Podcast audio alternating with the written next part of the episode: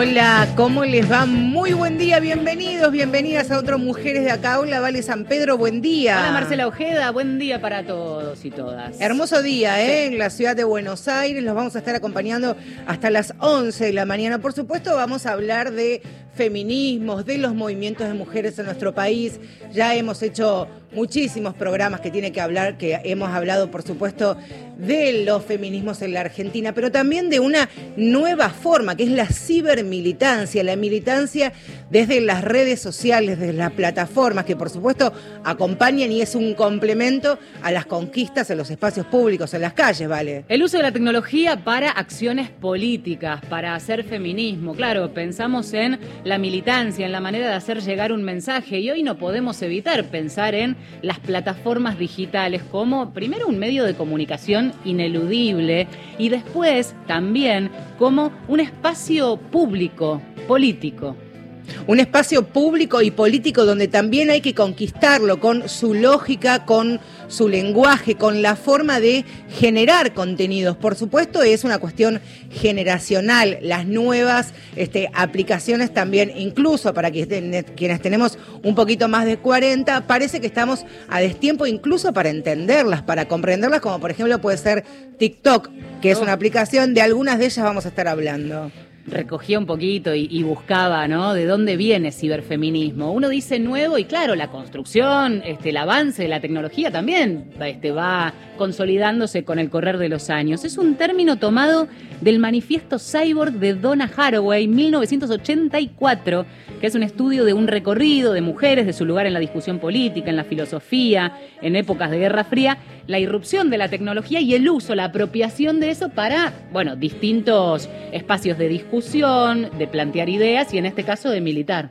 Muchas veces lo que sucede en las redes sociales a través de una tendencia, de lo que se llama también hashtag, es de alguna manera el reflejo de lo que está pasando, ¿no? Por debajo de nuestros pies lo que está, lo que subyace de alguna manera, luego se conquista el espacio público, las calles, y luego muchas veces las transformaciones sociales ocurren como puntapié inicial de los que hablábamos de, estas plataformas virtuales. Pero queremos entender, comprender cómo funciona en la lógica del feminismo a través de las redes. Para eso la convocamos a Irina Sternik, es periodista de Cultura Digital y le damos los buenos días. Hola Irina, acá Valeria y Marcela. Hola, buen día, chicas, ¿cómo andan? Muy bien, ¿vos? Bien, todo bien. ¿Te hicimos madrugar? Pensando, estuve toda la semana pensando en este tema que van a tocar, que es re interesante y complejo. eh, así que no sé, no sé por dónde quieren empezar. Mira, Dale, dale, dale, vale. Pensaba recién, hacíamos como una especie de eh, revisionismo, ¿no? De dónde nace esta idea del ciberfeminismo, de las nuevas plataformas. Y pensaba también cómo, de algún modo, el Ni Una Menos nace como una propuesta de tomar la calle en una gran manifestación, pero a través de una convocatoria, la de salir a la calle vía Twitter. Y fue, de algún modo, también un puntapié, cuando pensamos en la militancia feminista, digo, ¿no? Claro, porque una cosa es la militancia feminista y usar las redes, como se conoce que sucedió el primer caso de Twitter como una plataforma que potenció las marchas en la primavera árabe. Claro. Eh, y usar las herramientas para hablar, eh, para concientizar a, los usuarios o las usuarias eh, de cuidados en la red, de posibles ataques, de agresiones, o mismo quizás cómo comenzaron los scratches al principio la única voz para, para denunciar. Lo que pasa es que una cosa es eso y otra cosa es eh, influenciadores feministas. No me parece que ahí hay que separar ciberfeminismo de influencers, porque son dos cosas diferentes. ¿Qué los diferencia? Y que una cosa es activismo y es usar las redes para difundir causas y congregarse y hacer llegar un mensaje. Y otra cosa es la figura del influenciador, eh, que puede ser influenciador feminista, influenciador de cocina, influenciador de deporte, eh, y que es como si fuera un periodista, aunque sin la rigurosidad, entre comillas, ¿no? que, supuestamente tienen los periodistas, eh, y es algo como, mm, queda un poco mal decirlo, ¿no? De cotillón, pero es otra cosa, porque es una acción individual. Claro. En cambio, el ciberfeminismo es interesante lo que decís, porque pensar en, a ver, pensar los influencers como, eh, hablamos siempre del recorte feminista, ¿no? Como eh, nuevos, nuevas líderes de opinión, nuevas referentes, en donde esa voz que en otro momento escuchábamos en eh, una disertación, en un teatro, en una conferencia, en un escenario al aire libre, arengando, de repente esa arenga llega por redes y tiene un efecto multiplicador. Y acá en todo caso se abren un montón de preguntas, ¿no? ¿Cuánto de esa réplica, del like, del retweet, del reposteo es también eh, un eco de esa voz que cada vez, por otra parte, se hace más fuerte y que entendemos que demanda también una responsabilidad? Así es, eh, es, es interesante porque, bueno, en general se habla de las burbujas de Internet que amplifican el mensaje que vos ya querés escuchar y te alejan de otro tipo de mensajes. Entonces, un influenciador puede influir eh, o inspirar, me parece que esa es la palabra, inspirar a seguidores y hacerte conocer un tema, entonces como vos seguís a alguien que te cae bien, te gusta cómo se viste o lo que dice o lo que hace, eh, apoyar su causa. Me parece que es la puerta de entrada para interesarte en un tema y ahí sí ir a las viejas o los viejos referentes. Porque lo que sí sucede en las redes es que no es lo mismo una cuenta de Instagram donde vos difundís algo que hacer un trabajo de difusión, periodístico, de investigación, ir a la calle, eh, hacer trabajo de campo. Son cosas totalmente diferentes y también tienen diferentes responsabilidades. Entonces me parece que ahí hay que hay que tener cuidado de lo que lo que puede surgir y aparte vemos todo el tiempo cómo esto sube y baja. Hoy estás ahí arriba y mañana estás abajo. Eh, hoy Instagram existe y mañana no existe. Claro, claro. Y entonces, ¿a dónde vas a hacer influenciar? Irina también pensaba en la importancia esto de conjugar eh, el activismo o el ciberfeminismo con el reclamo en las calles y cómo de alguna manera también se pueden enriquecer mutuamente, principalmente para lo que es la cuarta ola de feministas. A través de estos dispositivos o estas aplicaciones o plataformas encuentran la primera puerta para abrir y para ingresar al mundo de los feminismos para en el segundo lugar, en el tercer lugar, sí encontrarlo ya el famoso marco teórico, pero a veces es esta puerta de ingreso para la nueva generación también. Y que, de, y que está bien, digamos, ¿no? Sí, sobre todo en TikTok, y está bueno lo que pasa en TikTok porque... Eh, bueno, pasa con un montón de temáticas, eh, porque en 30 segundos tenés que resumir mensajes quizás que son súper complejos. De hecho, bueno, hay, hay médicos, hay ginecólogas, está muy de moda también la ginecología en, en TikTok. Para, para, para, para. para. No, no, no, no quiero sonar fantinesca. ¿Cómo? La verdad es que no tengo tanto la cultura de TikTok, pero ya que estamos con una especialista en cultura digital, contanos un poco, a ver, ¿y, qué hacen las ginecólogas en TikTok? Difunden eh, la copa menstrual, em, em, métodos anticonceptivos, de hecho, yo estoy colaborando en el curso de Luciana Pecker y Mariana Carvajal, eh, La intimidad es política, y en diferentes clases tocan diferentes temas. La clase pasada, el tema fue métodos anticonceptivos, y hay una ginecóloga que se llama Gineco y Voz, que difunde en Instagram y en TikTok eh, esto, diferente, cómo, cómo es un DIU, cómo te lo, bueno, no, te lo, no se pone uno mismo el DIU, pero para qué sirve cada método, qué es el HPV, eh, entonces, hay un boom de, ginecólogas definitivamente. Eh, y está bueno porque era educación sexual que antes no existía en ningún lado accesible. Con respecto al feminismo, lo que sí está pasando en TikTok, y que esto es preocupante porque está pasando en todas las redes, es una oleada de antifeminismo y de antiderechos.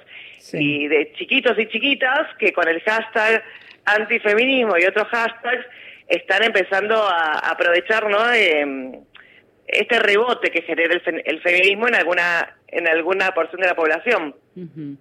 Sí, es interesante entender también este, estas plataformas como un uso. Digo porque recién, digamos, también eh, nombrabas, por ejemplo, a Mariana Carvajal o a Luciana Pecker, colegas este, con quien hemos intercambiado eh, mucho, seguimos intercambiando data y demás cuestiones, eh, que son de más de nuestra generación y que, y que ahora también utilicen otras plataformas para hacer llegar el mensaje. Es como un ida y vuelta. Digo por lo que decías de que hay quienes entran y se instalan en, en el mundo y en la militancia política desde una plataforma virtual Y quienes hacen la vía al revés, ¿no es cierto? Quienes lo utilizan como una plataforma de llegada a otro público.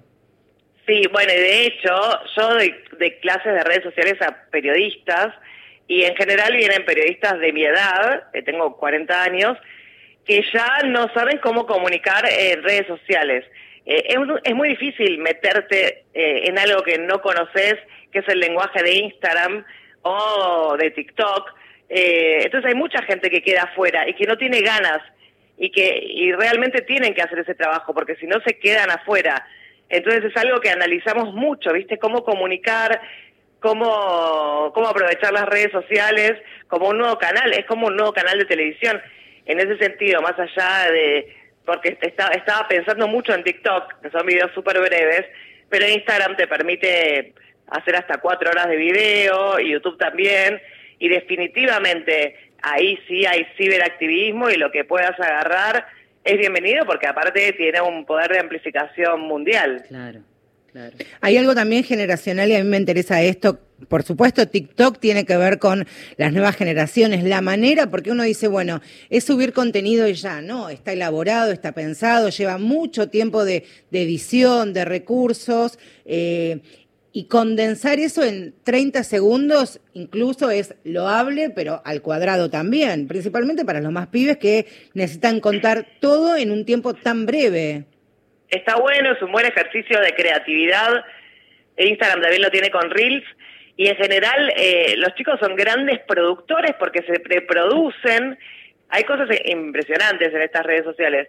Hacen guiones, eh, preproducen el material, se cambian de ropa, después lo editan y, están haciendo un, un, contenido de mucha calidad. Eso es lo que te digo que la dificultad de otras generaciones tenemos para acceder a este tipo de herramientas que ya no las sabemos usar.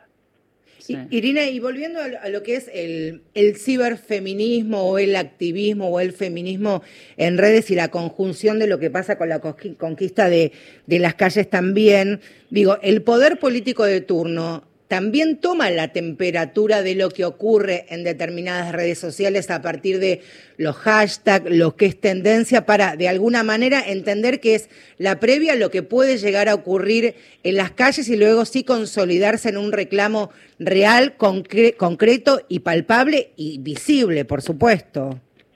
Sí, por supuesto. Bueno, ahí están los trending topics, los hashtags, la, la guerra de tendencias y también lo que ocurre, que es súper grave, eh, es la violencia en Internet, sobre mm. todo para con el feminismo, mm. eh, este, estas granjas de trolls que existen y que, y que están todo el tiempo atacando y que son agotadoras. Lo que hay que hacer es, es resistir un poco y, no bajar la bandera e irse de Twitter, por ejemplo, que es una red social muy violenta, pero hay mucha gente que lo hace. Eh, pero más allá de eso, hay que está buenísimo aprovechar y sobre todo ahora este año, ahora que antes de diciembre se va a presentar supuestamente el proyecto para el, el, aborto. Em, así que este año estuvo por la cuarentena un poco relajado el tema de las redes, como que em, no hubo tanta cibermilitancia. ¿Te parece? Porque mi, mi, sensación es todo lo contrario, es que justamente el encierro lo que hizo es que toda la expresión y, muchas cosas que se tenían para decir eh, quizás se dispersaran en todo caso, pero que se concentraran en redes. Porque era la única manera, pero sí, me, me, da la sensación de que, de que estuvo medio aplacado. Sí empezaron los martes verdes, sí, hace algunas semanas, meses, eh, pero bueno, eso fue un año bastante atípico. Hay que ver qué pasa ahora antes de que se presente, eh, cuando se presente este proyecto. Vos decías que hay una llegada, digamos, que es propia de eh, la, la, vida virtual, lo digital, que es esa réplica que trasciende fronteras. En ese sentido, me parece que allí hay un potencial que de otro modo era muy difícil, ¿no es cierto? Y que permite de transversalizar consignas, reclamos, hay allí un, un, mundo de militancia posible que trasciende esas fronteras, ¿no? Sí, aparte los problemas son los mismos en todos lados, o por lo menos en Latinoamérica son bastante similares. Estaba buscando información a raíz de esta nota, qué es lo que pasa y, y las situaciones de troleo y, y de influencers feministas son iguales en México, eh, en Brasil, en Argentina, en España. O sea, el mundo hispanoparlante está bastante alineado en ese sentido. Eh, pero también ocurre en todo el mundo. Mismo em, eh, en la India también. Eh, prohibieron TikTok a raíz de una cuestión de seguridad nacional y era un gran canal para difundir eh, sus libertades y también es un canal de activismo TikTok, de protesta. Eh, pero es interesante ver el activismo hindú eh, a través de TikTok, cómo las mujeres empezaban a, a, dar tips para, no sé, para poder maquillarte, para poder manejar, sí, exactamente. Irina, cada, cada red social y, hacemos, por supuesto, ancla en el feminismo, tiene su lógica para el momento de, comunicar. Facebook es de alguna manera, Twitter responde a cierta lógica, Instagram también, o se van mezclando y es una cuestión generacional. No, cada uno tiene su lógica. Twitter es la más conversacional y si bien es la que menos usuarios tiene de todas estas, es la que más se lee, porque hay un estudio muy interesante que dice que, por ejemplo, son 300.000 usuarios activos los que tiene que se loguean, pero es el triple de personas las que entran sin loguearse a través de la web. Entonces Twitter tiene mucha presencia. Eh, Facebook es una red más eh, para gente sí, de, más de 40 años y para marcas y para empresas es la red social más leída, eh, o sea, sigue teniendo una predominancia impresionante. Instagram no tiene tantos usuarios, tiene menos de la mitad que, Facebook, y es la más creativa, pero ahora en cuarentena es la, es la más comercial. Es a donde emprendedores y comerciantes están llegando y tampoco hay que menospreciar a WhatsApp, que si bien no es una red social, tiene mucha llegada con sus estatus. ¿Vieron el es como las historias de WhatsApp? Estado, sí se miran más que las de WhatsApp mismo porque, claro, más de un millón de, mil millones de personas tienen el mensajero. Entonces toda la familia Facebook, digamos que cubre todos los espectros y después tenés LinkedIn, que es más profesional, pero cada una tiene eh, un destino específico y, en general hay que tener todas, quizás están más Twitter e Instagram que Facebook, pero Facebook es necesaria para, para usar las herramientas de Creator Studio, para poner publicidad, etcétera. Eh, pero es interesante porque cada una tiene un objetivo diferente y un público diferente. Pensaba en términos de efecto, cuando pensamos en, militancia, en algún tipo de activismo digital que eventualmente eh, se, vuelca y, se suma después a la, protesta en las calles. Eh, hay ahí quizás más potencial en Twitter en todo caso en, Instagram. Digo porque mm, incluso trabajando en noticieros, trabajando para, para informativos, en radio y televisión, nosotras eh, vemos cómo a veces un tuit se transforma en noticia y después en debate y de eso se habla y eso se replica a través de este, la tele y la radio en las casas. Entonces, em, eh, para, buscar cuál es la plataforma, digamos, más eh, directa de, de llegada en esta militancia, ¿coincidís en que pueda ser Twitter hoy en día o también estamos pensando en una especie de burbuja donde creemos que todos hablamos de esto y en realidad hay una afuera mm. que ni se entera. Las dos cosas, porque Twitter es la que marca el ritmo definitivamente, eh, Instagram también, y por otro lado es una burbuja y es que el periodismo lamentablemente hoy recurre a, un tweet o a un posteo de Instagram que no es nada. Eh, ojalá eso sí termine, ¿no? y, vuelva a ser como antes eh, pero lo que estaba pensando en las tendencias, lo que sí se usa mucho ahora, es grupo cerrado. Grupo cerrado de lo que quieras, de Telegram, de WhatsApp o de Facebook, eh, porque en materia de mm, consumo periodístico, de innovación periodística, eh, se está peleando mucho a comunidades de lectores y a comunidades de usuarios. Entonces vos, por ejemplo, no sé, si seguís a, por decirte un nombre, a Paulina Cocina, podés formar parte de su grupo de Facebook, aunque es un caso ficticio el que puse. Pero, pero sí sucede esto. Em, se están armando muchos grupos privados que son como los antiguos clubes de lectores, pero en Facebook. Y está bueno eso porque vuelve a llevar a la comunidad. De hecho, eh, hay un boom del, del podcast en los últimos años y del newsletter, que son otros formatos que, que nos dan un poco de alivio ante toda esta marea informativa. Y, por ejemplo, hay clubes de escucha de podcast. Antes de la, de la, del aislamiento social, había gente que se juntaba en persona eh, a escuchar un podcast, por ejemplo, de Radio Ambulante, que es una radio colombiana. Hmm. Eh, y está buenísimo. Bueno, eso hoy ya en persona eh, se suspendió, pero es gente de todo el mundo que tiene el mismo interés que se nuclea en grupos cerrados. Y eso también es una tendencia comunicativa. Pensaba también en, algunas situaciones que ocurrieron no hace mucho tiempo desde las redes sociales, como las usuarias muchas veces incluso no haciendo, no militando un feminismo de manera declamada y tan taxativa, pueden cambiar de alguna manera también el, el rumbo de lo que está ocurriendo. Hace muy poquitos años, menos de dos, eh, Ingrid Escamilla es una chica mexicana que fue asesinada de una manera violentísima por quien era su pareja. Eh, cuando digo violentísima no quiero ahondar en detalles porque es lo más escabroso que se pueden imaginar y se filtraron. Cuando digo se filtraron es la policía pasó las imágenes como siempre sucede y se publicaron en dos diarios eh, de, de tirada mexicana. Entonces, lo que hicieron desde las redes sociales para contrarrestar la difusión de esas imágenes, precisamente postear atardeceres o amaneceres o fotos de animales porque ella gustaba de este tipo de, de, fotografías y de imágenes para de alguna manera que se den de baja estas imágenes. Y se logró. No solamente eso, sino que también, aunque no hay, por supuesto, ninguna demanda penal contra los periódicos, aludiendo a la libertad de expresión, se abrió allí un fuerte debate acerca de lo que es libertad de, empresa, de prensa y también la violación sistemática, en este caso, de los, los derechos de una víctima de, de feminicidio, como se dice en México, pero empezó a ser así, empezaron a trascender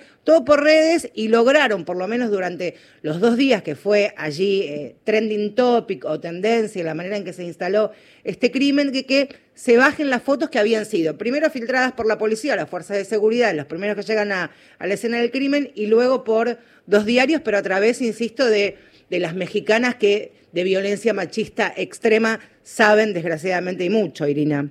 Claro, sí, es como hackear al SEO de las redes sociales. Si vos ponés mucho contenido que es más relevante que el anterior, no desaparece el anterior, pero queda en la última página de, Google. y creo que tenemos que aprender mucho. Esto pasa quizás cuando eh, se denuncia a una chica desaparecida, que cuando la encuentran se da de baja la publicación. Es toda una educación digital y una alfabetización que, que no tenemos, como por ejemplo también que el nombre de la víctima y la foto de la víctima sea siempre eh, portada en todos lados y nunca conozcamos el nombre del asesino o, del victimario. Em, y también piensen cómo, cómo cambió todo, creo que, que estamos todos aprendiendo, ¿no? De 10 años atrás hacia ahora, los diarios, cómo han aprendido. Nosotros también tenemos muchos casos que han publicado tapas de, chicas eh, fallecidas, asesinadas, una falta de, respeto total, pero se filtraban en las redes. Yo creo que eso sí tiene que tener consecuencias, eh, pero falta mucho todavía, porque, porque es muy difícil dar de baja un contenido de Internet a menos que no sea con una acción legal. seguro. No quiero, sí, perdón, vale. No quiero solamente despedirte, Irina, mandarte un beso y solamente en estos segundos este, contar que durante estos últimos días ha habido un ataque, hostigamiento, amenazas, acosos a algunas mujeres feministas, en su mayoría periodistas que militamos y que somos activistas por el aborto legal. Es un video violentísimo que generalmente lo hacen trolls o incluso alguien del área de, servicio de inteligencia, no, no, me caería la menor duda. Claudia Piñeiro, Ingrid Beck, Florencia Chévez, Noelia Barral Grigera, nosotras también lo recibimos y también este, vos en tu momento, Irina, también la pasaste feo, así que también esto ponerlo sobre la mesa que están siendo momentos muy duros de amenazas muy, pero muy este, violentas en redes por ahora. Gracias, Irina. Gracias, abrazo y cuídense. Abrazo.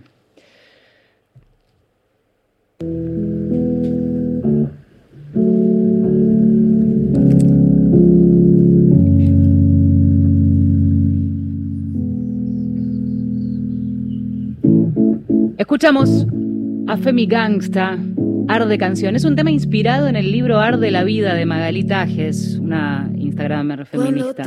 Furor en redes. Femi Gangsta en Mujeres de Acá. Cuando en casa oscurece, pero fueron es temprano. Cuando el miedo aparece agitándome al palo. Cuando mis demonios crecen y se sientan a mi lado. Respiro, no enmudecen esas voces del pasado. Me miro y me parece que me mira a mí un extraño. Me sirvo otra cerveza para quitarme el mal trago. Le digo a mi cabeza que por hoy ya es demasiado.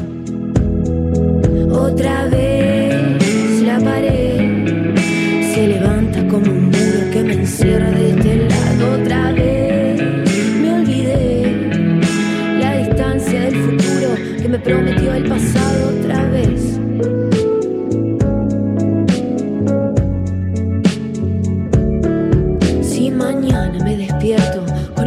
el corazón en mano, si los días transcurren lentos, si me faltan mis hermanos, si al final lo más jodido y es lo mucho que te extraño, se borra el sufrimiento, pero no se borra el daño.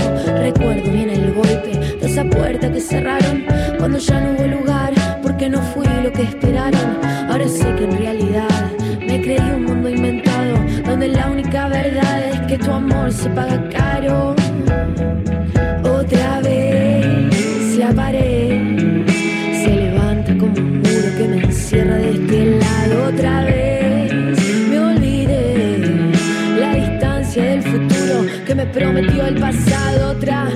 Otra, otra vez la pared se levanta como un muro que me encierra de este lado. Otra vez olvidé la distancia del futuro que me prometió el pasado otra vez.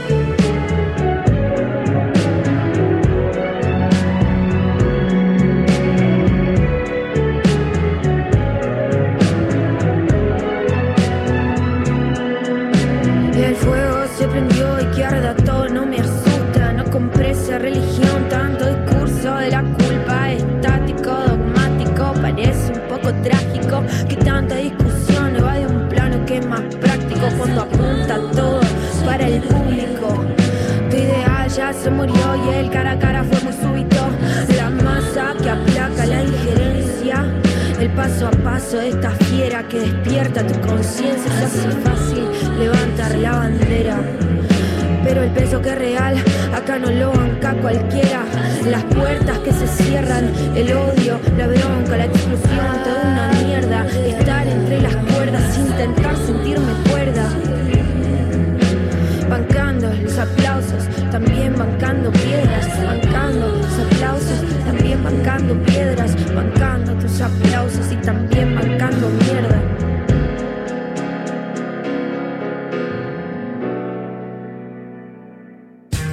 Marcela Ojeda y Valeria San Pedro. Están en Nacional. La radio pública. El ritmo de la narración traduce el ritmo del agua y cada una de las escenas parece una pintura. No hace documentalismo literario Selva Almada, sino literatura en su máxima expresión como forma del arte. Vidas prestadas, Inde Pomeraniec. Cada libro que escribías, en cada historia larga que escribías, hablabas de tono como de una voz particular, que no solo tiene que ver con el sonido, sino con un recorte, una mirada, una serie de recursos. Lunes a las cero. Dicho así por vos suena mejor que si lo dijera yo. No, pero te juro que lo dijiste vos. Por Nacional, la radio pública. Si existe variedad de colores, debe existir también una variedad en el dial. Abriéndole el aire Nacional. a todos. Radio Nacional. Y todas. Pública. La radio pública tiene. La radio pública tiene Diversidad. Diversidad. Ahora, Nacional, en todo el país. 10 de la mañana, 31 minutos.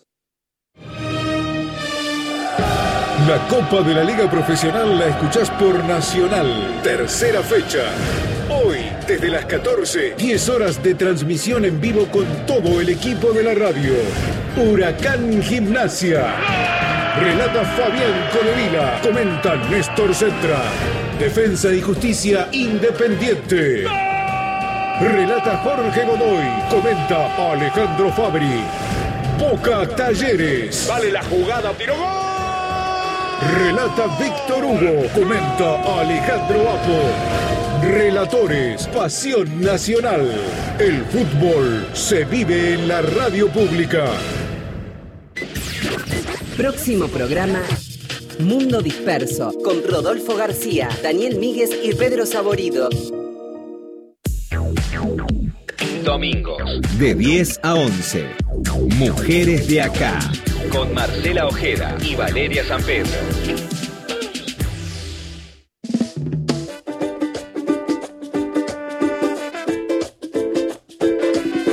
Hasta las 11 de la mañana nos quedamos. Hoy estamos hablando de activismo digital, de ciberfeminismo y no tuvimos nuestra red social que es arroba mujeres870 para que se comuniquen quien En, quieran. en Twitter y en Instagram. ¿O tenemos Instagram? Eh, teníamos, pero lo abandoné. No, no- no sé ser com- community manager. Tenemos que hacer TikTok, ¿vale? También, Sí, con vamos todas a las, payasadas que, que solemos hacer. Pensaba en algunos hashtags o que fueron tendencia en los últimos años, ni que hablar, por supuesto, aquí en la Argentina hace tanto tiempo y principalmente estos meses hasta que sea ley, aborto legal es urgente 2020, por supuesto, ni una menos, vivas no que nos queremos. No es no, ¿te acordás eso? Este, mirá cómo nos ponemos cuando fue que Telma Fardín públicamente contó el abuso que sufrió por parte de Juan D'Artés y ni que hablar, por supuesto, en otras partes de- del mundo como Me Too, en Estados Unidos, cuenta lo que ocurrió en España.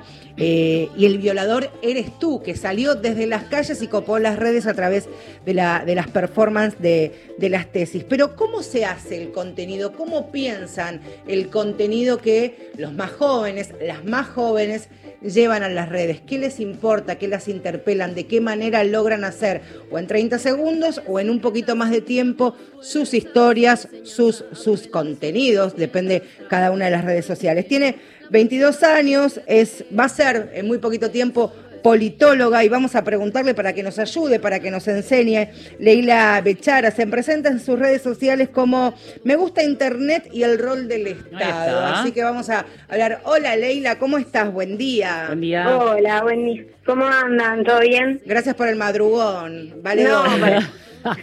para, nada, me levanto temprano los fines de semana también, sí. Leila, como reflejo de lo que piensan, de lo que hacen las pibas. eh, claro, nos preguntábamos esto y vamos a contar un poco, contalo vos en realidad, cuál es tu actividad en redes sociales vinculada un poco a esta militancia feminista. Eh, honestamente yo me, me volví viral, digamos, en, en medio de la pandemia, así que me parece que eso también es reflejo de lo que estaban contando antes con Irina, ¿no? De cómo, de cómo las redes sociales se volvieron una herramienta fundamental en este contexto. Eh, y la verdad lo que hago es como muy práctico de mi vida diaria y de poder trasladar ciertas discusiones que yo tengo en ámbitos más cerrados, con amigas, con compañeros eh, de militancia, esas discusiones y esas dudas y demandas que a uno le, que a una le surgen eh, y poder trasladarlas en una plataforma donde tenemos llegada, eh, es una es una forma de colectivizar, ¿no? Y de hacer también como de las redes el espacio público que, que hoy por hoy nos falta porque la pandemia nos ha robado la calle en, en algún punto, eh, pero es también poder trasladar esas discusiones eh, al, al teléfono que, que las tenemos, digo, el teléfono lo tenemos en el bolsillo todo el día, digamos, o en la mano, mejor dicho. Eh, y es también como una, para mí es una militancia más eh, que, que no hay que subestimar y que tiene muchísimo alcance eh, y que también da la posibilidad de, de una interacción con, con los usuarios y con los consumidores eh, que de la que hay que aprender mucho, me parece. Leila, también hacen una, una especie de, en las redes de red con otras eh, aliadas, feministas, compañeras y van también intercambiando contenido y aunando ganas.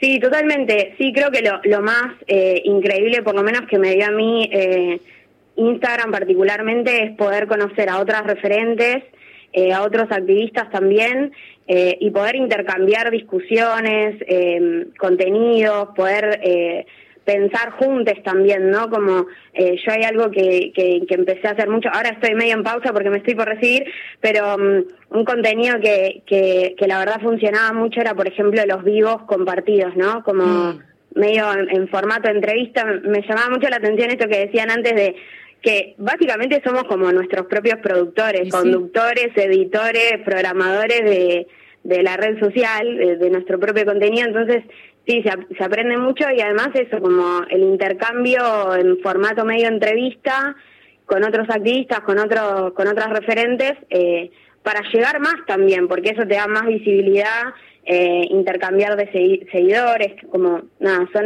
son estrategias que, mm, que, las, que las mismas redes habilitan y que, como decía Irina, ¿no? en, en algunos casos y para la gente antiderechos y los grupos antiderechos, que funciona muy bien, entonces también es un espacio de disputa justamente esos discursos. Leila, pensaba en el desafío que eh, supone, bueno, tenés como una mirada también crítica y más abarcativa, ¿no? Y complementaria. Entiendo tu militancia virtual como complementaria de la calle, por fuera de el contexto de la pandemia, y me parece súper interesante, pero también sobrevuela esta idea de que lo virtual es em, algo más trivial o superficial em, y por supuesto más instantáneo, más, más cortito, de alto impacto quizás, pero más corto. Entonces la pregunta es, ¿cuánto crees, vos por tu generación y, las pibas que, que se conectan, em, en qué medida es esa militancia superficial o en qué medida también después bucean en la historia del feminismo? Porque estamos donde estamos porque hubo otras antes. ¿Hay una,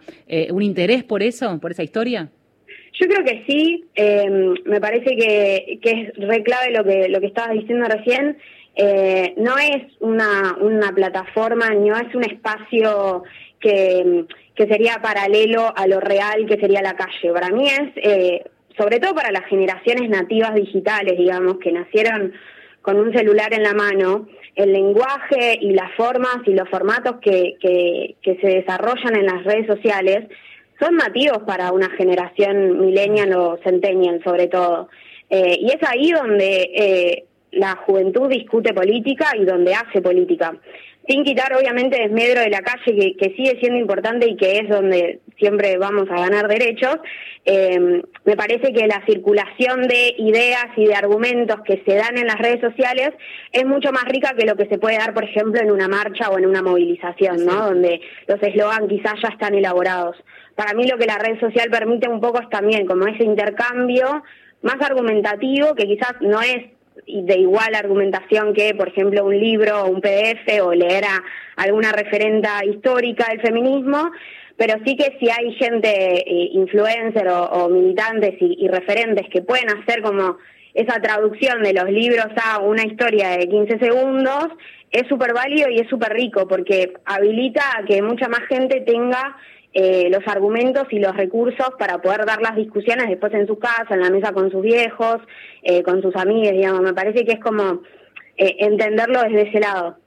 Me parece también importante ya, eh, Leila, y, te agradecemos estos minutitos con nosotros, esto de los feminismos inclusivos, ¿no? De no ser expulsivo ni bajar la vara ni el precio a las nuevas militancias o a los, este, a quienes de verdad, como decís vos, nacieron con un celular debajo del brazo, con una tablet y ya con, por supuesto, un nivel de conocimiento y de entendimiento de las nuevas tecnologías que nosotros quedamos atrás. Incluso y brevemente, vale, recordarás que cuando eh, se gestó el ni una menos de 2015. Había dos grupos, las de Facebook y las de Twitter, que tuvimos que, que no nos conocíamos porque veníamos de, de, militancias y activismos distintos y diversos, y también tuvimos que este, reencontrarnos o conocernos con la lógica incluso que cada una de las redes sociales tenía, la lógica de Twitter y la lógica de Facebook, así que mirá si no pudimos hacer algo de lo que se hizo material del 3 de junio de 2015. Leila, te mandamos un beso grande. ¿Cuánto falta ya para que te recibas?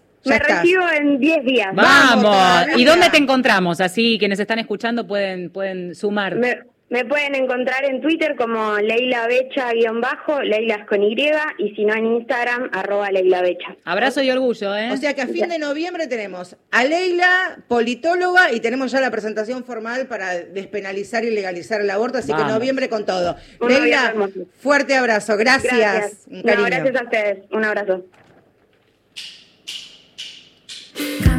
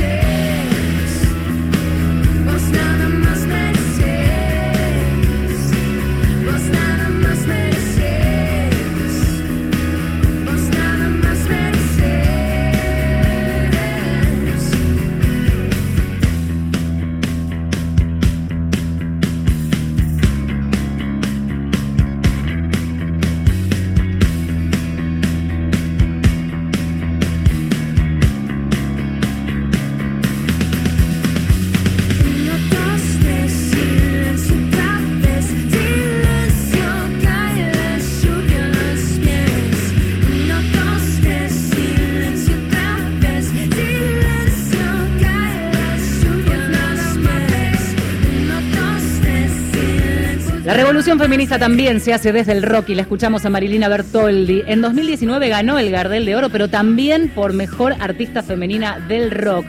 Ella hace militancia feminista y hace esta música que acaba de pasar por Mujeres de Acá.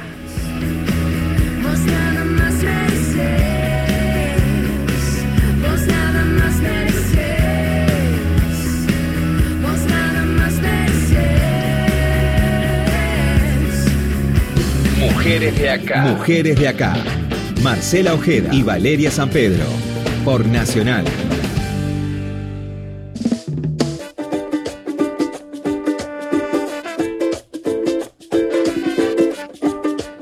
16 minutitos ¿eh? nos separan de las 11 de la mañana en este Mujeres de Acá, donde estamos aprendiendo también y compartiendo experiencias y percepciones acerca de lo que es el ciberfeminismo, las redes y en las redes de los movimientos de, mujeres y de los feminismos en la Argentina. Y también hay algo interesante que ocurre en las distintas aplicaciones, el contenido que... Eh, que de alguna manera comparten profesionales de distintos rubros, más allá de, por supuesto, ser militante en cada uno de, sus profesiones, de su oficio también, generar contenidos desde el laburo, desde la profesión. Hablábamos hace un ratito acerca de las ginecólogas que están haciendo un laburo bastante interesante en redes, pero también hay médicas, médicas clínicas que enseñan porque son docentes también. Exactamente. Pensar esto de aprovecharse de las plataformas también para hacer difusión. Sol Ferreira es médica, es docente, es influencer,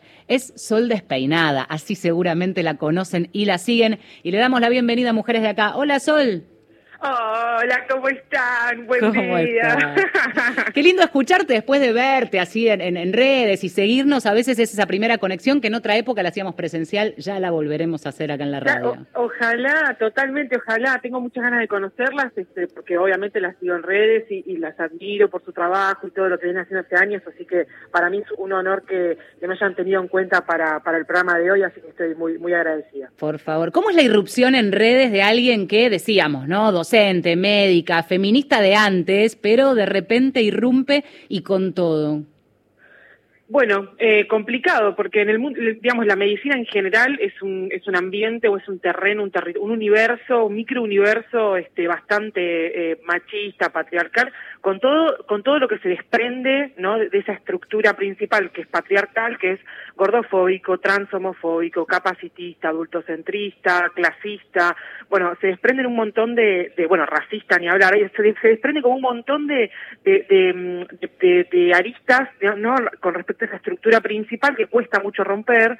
Eh, la medicina siempre ha sido como dirigida por, por varones, la mayoría de los jefes de servicios eh, son varones, este, y, y las, las, mujeres que llegan a, a, puestos de poder y de decisión, en general terminan siendo mujeres masculinizadas de alguna manera, mm. son estas mujeres eh, con cara de traste, son estas mujeres que dicen que tienen como mal humor, son estas mujeres que son las que dan órdenes, ¿no? Que es como las características que se destacan como las que son difíciles de llegar, bueno, esas son las que llegan porque son las que logran competir por esos puestos con, con esos varones. Y en el, y en el mundo específicamente de la comunicación, lo que sucede, lo que sucede bastante, digamos, es que dentro de la salud y en el mundo de la comunicación está lleno de, de señores, eh, médicos obviamente, con, con sus trajes, con sus corbatas rojas, sus canas, este, que van a la televisión a hablar de factores de riesgo cardiovascular, con su maqueta del corazón, señalando con su virome, o sea, eso es un, escenario, digamos, bastante ya conocido. No hay mujeres, eh, mucho menos diversidades, pero digo, no hay mujeres, este, eh, tomando, tomando, teniendo un lugar, tomando un terreno en la comunicación, por ejemplo, en un noticiero o en algún medio más de tipo audiovisual, que sea convocada para hablar de alguna, de alguna temática. Hace poco pasó lo de Diego Maradona, que tuvo un hematoma, creo que era un, subdural, y pensé, bueno, quiero saber a cuántas mujeres médicas llaman para explicar lo que es un hematoma subdural, y eran todos, todos hombres, todos hombres hablando de ese tema. Ahora, cuando hay que hablar del uso del preservativo, infección de transmisión sexual o, de lo que sea, aparecen las médicas mujeres que están constantemente sexualizadas, además de eso, y es como que hablamos de lo que los varones no quieren hablar porque no, no lo va a hablar nunca, rara vez lo vas a escuchar a un varón explicando cómo poner un preservativo, porque pareciera que sea una cosa que, no sé, que lo rebaja, como que no, como que las mujeres, que, o en particular encima no tenemos pito, o sea, tenemos que estar este, explicando cómo usar un preservativo. Es muy complejo, en el mundo de la comunicación es bastante, es bastante machista y meterse ahí, bueno, es un tema. Y a mí me ha costado, obviamente, las, las miradas eh, malas y raras de colegas y demás que al principio siempre el comentario era, bueno, Sol quiere llamar la atención, bueno, Sol quiere ser influencer, nada más. Como si yo tuviera una cuenta de influencer de, de mandalas, ¿viste? Como si yo dijera, me encantan, me encantan las postales y tengo un, un Instagram sobre postales. Me encantaría tener un Instagram sobre postales, la realidad es que no solamente trato de tocar temas relacionados a la salud sexual y reproductiva, sino que casi más de la mitad del contenido sobre abusos, violaciones, eh, educación sexual, sí. Primero es ir contra, o te planteaste ir contra el modelo médico hegemónico como está. vos sí, ¿no? Sí, sí, sí. ¡Ay, mi vecina! Vecina de Carapachay. nos encontramos caminando y por supuesto la reconocí por esos rulos maravillosos. De ahí son, son despeinados. Dejamos la ropa colgada una al lado de la otra. Sí, re, sí, en la esquina de la verdulería. Muy fina las dos Sol, Marcela, muy, muy fina, la tota y la porota, reivindicándonos. Eh, digo, Sol, plantar banderas contra el modelo hegemón, el médico hegemónico, del que uno incluso forma parte, como cuando Valeria somos críticas acerca del sistema de medios de comunicación, pero también el compartir, el generar contenidos acerca de la salud sexual y reproductiva, principalmente pensando, pienso, en los pibes y en los adolescentes. ¿Venís de alguna manera a acompañar o a suplir la falta que hay de ese y tenés ese, ese ida y vuelta con, con tus seguidores y tus seguidoras? Sí, sí, me encantaría que no fuera así, me encantaría que, que noten que yo, que, que otras personas no tengamos que estar haciendo el trabajo que tiene que hacer el Estado, pero sí, la realidad es que de alguna u otra forma eh, eh, la idea es recolectar algo de información, este, traducirla en términos eh, que puedan, que, que tenga una llegada masiva, subirlo, con el costo que eso tiene, ¿no? Pero eh, con el costo quiero decir de, del hate o viste de bueno todo ese tipo de cuestiones que ya ya estoy acostumbrada ya me hice como una cáscara pero pero sucede y pasa. Y sí la idea obviamente también es esa no como como tratar de de, divulgar información. Digo, los datos científicos o, todo el conocimiento científico necesita tener una apropiación social, porque si no, no sirve. O sea, el, dato, de, el dato de, del HPV o de cómo se ve, no sé, una verruga por HPV, y la verdad que si está en el libro, que es un libro de medicina, que solamente va a tener acceso un médico, una médica, a cualquier agente de salud y nada más, primero que dejan un rol de pasividad total al paciente o a la comunidad en general que tiene que depender sí o sí de, llegar a, un centro de salud a que alguien le dé esa información. Digo, me parece que estaría buenísimo, eh, estoy hablando obviamente en el marco del modelo medio hegemónico, ¿no? Eh, estaría buenísimo que, que, esa paternalización de la salud, ¿no? Donde, en donde todo el conocimiento lo va a obtener siempre el profesional, y el paciente simplemente es como un objeto que está ahí, que va para ser arreglado y no mucho más que eso, bueno, no, también este, la idea me parece que es educar a la comunidad, para eso necesita la información y ahí no hay que subestimarlos ni subestimarlas, pueden entender la información y, eso es un poder, porque es un poder sobre tu cuerpo. Lo único que, el único cuerpo que tenemos y no, y no conocerlo no conocer tus genitales, ese tipo de cuestiones, me parece una barbaridad. Coincido y me parece, me parece fundamental, pero también quiero preguntarte, aprovechando que en definitiva estamos, digamos, el, el, tema que nos, que nos convoca en este programa es esta idea del activismo digital, del ciberfeminismo. Nombrábamos lo de TikTok y digo, sabemos que lo haces y lo encarás responsablemente y por eso elegimos escuchar de qué manera lo construiste y lo, y lo seguís haciendo. Ahora, ¿qué te pasa con otras cuentas en donde quizás se baja contenido que vos como médica decís, guarda, digo, es mm. una plataforma, em, digo, está la contracara de esta virtualidad en donde todos somos emisores y cuando se baja contenido médico, cuando hay una, así como hay fake news, y lo digo como periodista, vos como médica decís, loco, eh, eh, TikTok, ojo con, con determinadas cosas, te pasa y en todo caso, ¿qué consejo se puede dar a las pibas que lo hacen de, de buena onda, queriendo difundir o replicar?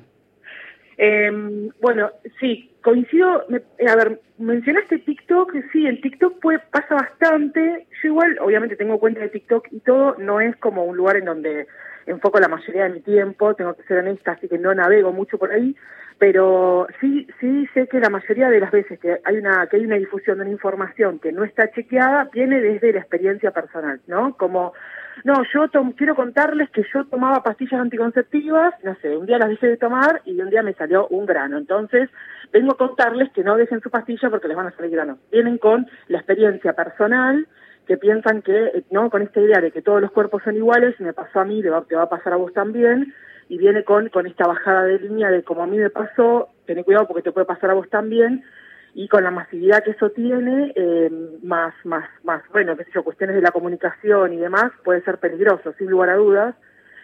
Lo, lo que me parece más peligroso aún son las cuentas que están calificadas como, eh, como, como cuentas que, que, que bajan esa información y que está chequeada, y que muchas veces a mí lo que me preocupa es que no tiene perspectiva de género, que hay un montón de cuentas que son así, eh, que bajan información, que no tienen perspectiva de género y, para mí, pero por, por lo que yo creo y por mi militancia y todo, me parecen más peligrosas que las que, que las que las de personas que son pacientes y que te hacen un TikTok diciendo, che, cuidado con las, con las anticonceptivas por tal cosa. Me parece más peligroso eso.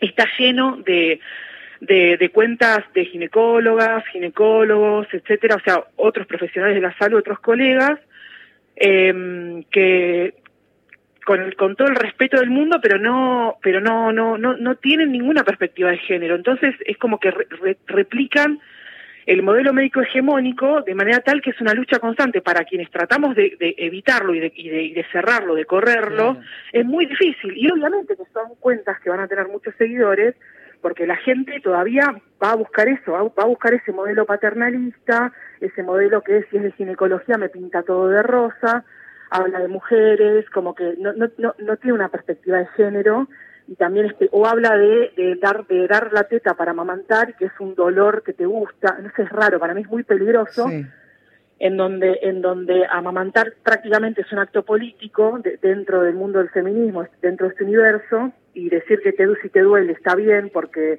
porque significa que es amor eh, son palabras muy peligrosas pero eso viene es producto de gente que que por ahí no no tiene perspectiva de género apunta a eso y me preocupa que hay muchas cuentas de, medicina que toman el feminismo como parte del marketing, ¿no? Sobre todo cuentas de ginecos que, que dicen, o sea, de, de ginecólogas o ginecólogos, que se apropian de muchas cosas del feminismo para poder captar más seguidores, porque la realidad es que se ve, o peor aún, cuentas, muchas cuentas de sexólogas o sexólogos que este, confunden también como si sexología fuera un sinónimo de educación sexual integral. Yo eso lo hice en Twitter y me salieron a matar diciendo que yo estoy hablando mal de los sexólogos bajo ningún punto de vista, no estoy hablando mal de nadie, lo que planteo es que no son sinónimos y, y, y, lo discuto de acá hasta que me hasta el día que me muera la o sea o si vos tenés vaginismo vas a vas a una clase de tercer grado porque ahí vas a aprender a, mover mejor los músculos de la vagina para una penetración no la verdad que no o eh, si si, un, si vos querés este no sé querés aprender a que no toquen tus partes, vas a llevar a tu hijo o a tu hija de cinco años a un sexólogo, no tiene nada que ver. O sea, a, un, una, o sea, ambas disciplinas se ayudan y todo, pero no son sinónimos. Entonces la gente piensa que una cuenta en donde te enseñan a usar un dildo o una cuenta en donde en donde te enseñan el Kama Sutra es educación sexual integral. Y por culpa de todo de, de este conocimiento que para mí es cerrado, no es malintencionado, pero es cerrado, después hay, ahí tenemos un grupo de personas conservadoras del otro lado de la vereda diciendo que no a la ESI porque a los nenes de segundo grado les van a pasar una película porno. Sí, claro. Y bueno, Sí. Sol, ya eh, nos quedan un par de minutos, pero te quiero Ay, preguntar sí. acerca de, de nuestros derechos. Principalmente quiero poner la lupa en, en los más pibes, en los niños y fundamentalmente en los adolescentes. Cuando vos compartís material, generás tu contenido y hablas de los derechos, principalmente los sexuales y reproductivos que sí. tienen los adolescentes los, o los más jóvenes, ¿son conscientes que tienen un montón de derechos o no tienen tanta información como para acceder a, a estos? No, no, tal cual, es más lo segundo, no, no, no tienen tanta información. Eh, yo creo que, que muchas veces la información está porque vos, google, vos googleás y hablo en términos de clase media, ¿no? Yo entro, googleo, entro al Ministerio de Salud, por ejemplo, y puedo acceder a cualquier, me dan información sobre cualquier ley relacionada a salud sexual y reproductiva. La pregunta es, ¿por qué estas personas no, no, no, no llegan ahí? Bueno, ¿qué pasa con el medio? ¿Tienen claro. computadora, tienen internet, eh, saben dónde buscar? Eh, hay un montón de, pequeñas cuestiones, este, saben leer eh, y saben interpretar una ley. Bueno, hay un montón de otras cuestiones que tienen que ver con la educación general que hacen que estas personas no accedan a esa información que está, porque la información está. No es que yo, no es que yo si vos googleás, ah, no sé, hay ley de anticoncepción quirúrgica, la, googleás y te aparece 50 artículos en 50 páginas eh, recontra chequeadas del ministerio, de, todo. Sí, sí, pero eso que decís es fundamental, porque la mayoría no, no tiene el ejercicio de buscar y, y te cuento que estamos sobre... Faltan 30 segundos para terminar el programa. Qué lástima. ¿La siguen ustedes en Carapa? Y nosotras. y nos tenemos que ver. por redes. Abrieron los bares solo, así que cuando andes por Carapa, pegamos un mensaje y. Nos vamos a ir a Jean. Nos vamos a ir a Jean. Dale. Sol, muchas gracias por estos no, gracias minutos. a usted. Abrazo. abrazo. Muy generosa. Muchas gracias. Sol Despeinada pasó también por Mujeres de Acá. La siguen en redes, la van a encontrar rapidísimo. Interesante, todo lo que comparte, lo que genera. Hoy nos operó este, Luciana Balarino. Luciana, muchas gracias. Bienvenida a la radio que arrancó esta semana, todo impecable. y es rubia, por una Para, para contrastar, vos decís tanta negrura. somos nosotras. Este, Gustavo Kogan, producción periodística ejecutiva y churreril. Marcela Ojeda. Valeria San Pedro. Nos despedimos. Hasta el domingo próximo.